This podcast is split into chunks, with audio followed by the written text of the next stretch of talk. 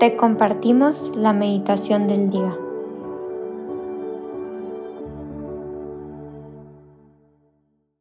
En el nombre del Padre, del Hijo y del Espíritu Santo. Amén. Ven Espíritu Santo, hazte luz para quienes todo lo ven oscuro, amor para quienes se creen o están solos, fuerza para quienes perciben la debilidad física y también en su espíritu Tú eres el mejor abogado, defiéndenos de nosotros mismos, de nuestras melancolías y desesperanzas. Que seas tú quien siempre reine en nuestros corazones, así sea. Hoy jueves 25 de mayo vamos a meditar el Evangelio según San Juan, capítulo 17 versículos del 20 al 26 que dice, En aquel tiempo Jesús levantó los ojos al cielo y dijo, Padre, no solo te pido por mis discípulos, sino también por los que van a creer en mí por la palabra de ellos, para que todos sean uno como tú. Padre, en mí y yo en ti somos uno, a fin de que sean uno en nosotros y el mundo crea que tú me has enviado. Yo les he dado la gloria que tú me diste, para que sean uno, como nosotros somos uno, yo en ellos y tú en mí, para que su unidad sea perfecta y así el mundo conozca que tú me has enviado y que los amas como me amas a mí. Padre, quiero que donde yo esté, estén también conmigo los que me has dado, para que contemplen mi gloria, la que me diste, porque me has amado desde antes de la creación del mundo. Padre justo, el mundo no te ha conocido, pero yo sí te conozco, y estos han conocido que tú me enviaste. Yo les he dado a conocer tu nombre, y se los seguiré dando a conocer para que el amor con que me amas esté en ellos y yo también en ellos. Palabra del Señor, gloria a ti, Señor Jesús. En este Evangelio, Jesús hace conocer a Dios por el amor perfecto que muestra por sus frágiles discípulos. Y es que los discípulos serán reconocidos como enviados por Jesús por el amor que tienen unos por otros. Es súper interesante porque hay más de 300 referencias al amor en el Nuevo Testamento.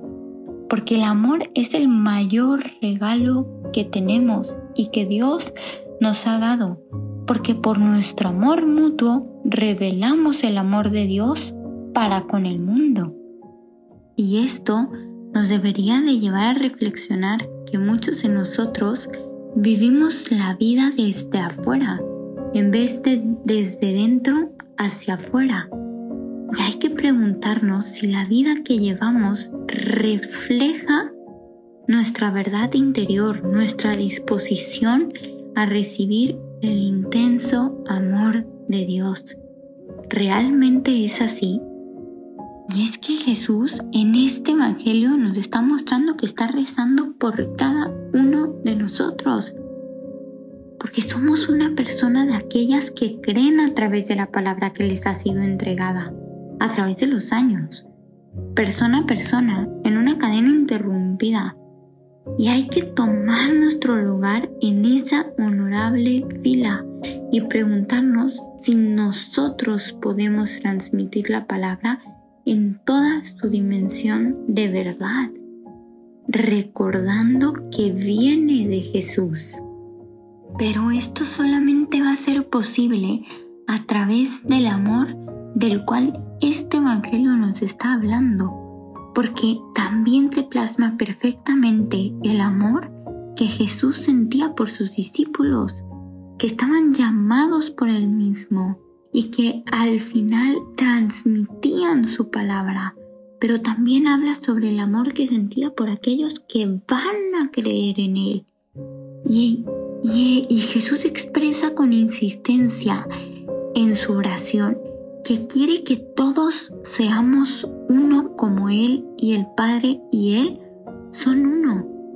Y eso solamente es posible a través de sabernos y experimentar el amor que Dios nos tiene. Jesús nos quiere unidos y hay que reflexionar sobre ¿Cuáles son esas cosas que nos hacen separarnos de Dios?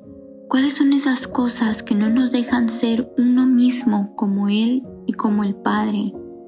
Tanto como iglesia, tanto personalmente como nuestra relación con Él. Te invito a que lo pongas en oración y que experimentes el amor de Dios a pesar de esas cosas. ¿Y cuál es la respuesta que Él te da para que te unas más a Él?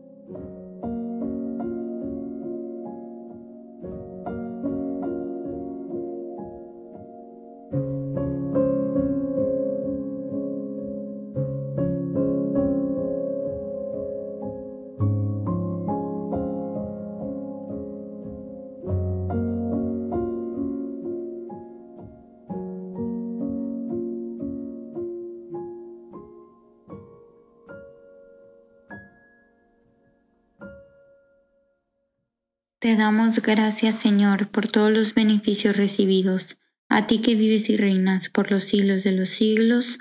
Amén. Cristo Rey nuestro, venga tu reino. María, Reina de los Apóstoles, enséñanos a orar. En el nombre del Padre, del Hijo y del Espíritu Santo. Amén.